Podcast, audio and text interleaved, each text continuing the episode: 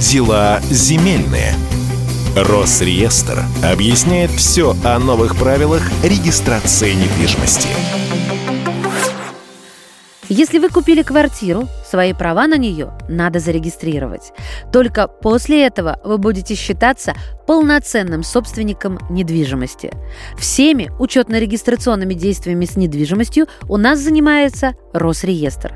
Сегодня с его помощью будем разбираться, как зарегистрировать свои права на квартиру или земельный участок, не вставая с дивана, в электронном формате. Эта услуга стала особенно востребованной в пандемию, когда большинство из нас стремится избежать лишних контактов. Сначала давайте разберемся, какие именно действия с недвижимостью надо регистрировать. Это любые сделки с ней, а также ограничение прав и обременения, например, ипотека.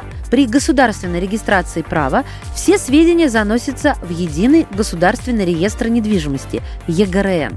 Запись в ЕГРН сейчас единственное доказательство того, что права на недвижимость действительно зарегистрированы, а спорить это можно только в суде. Чтобы подать заявление на регистрацию прав в электронном виде, вам потребуется усиленная квалифицированная электронная подпись.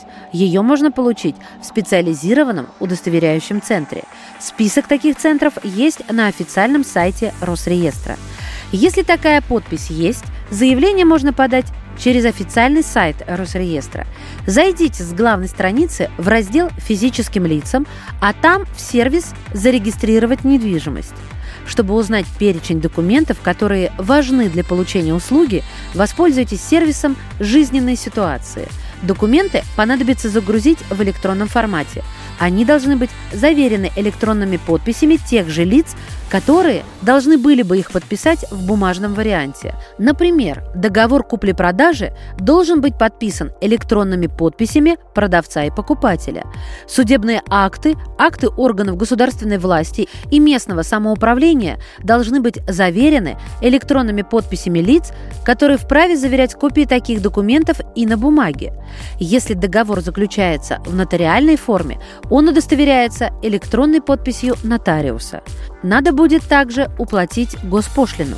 Сумма, реквизиты платежа и дата, до которой вам надо его внести, придут на электронную почту, которую вы указали в заявлении.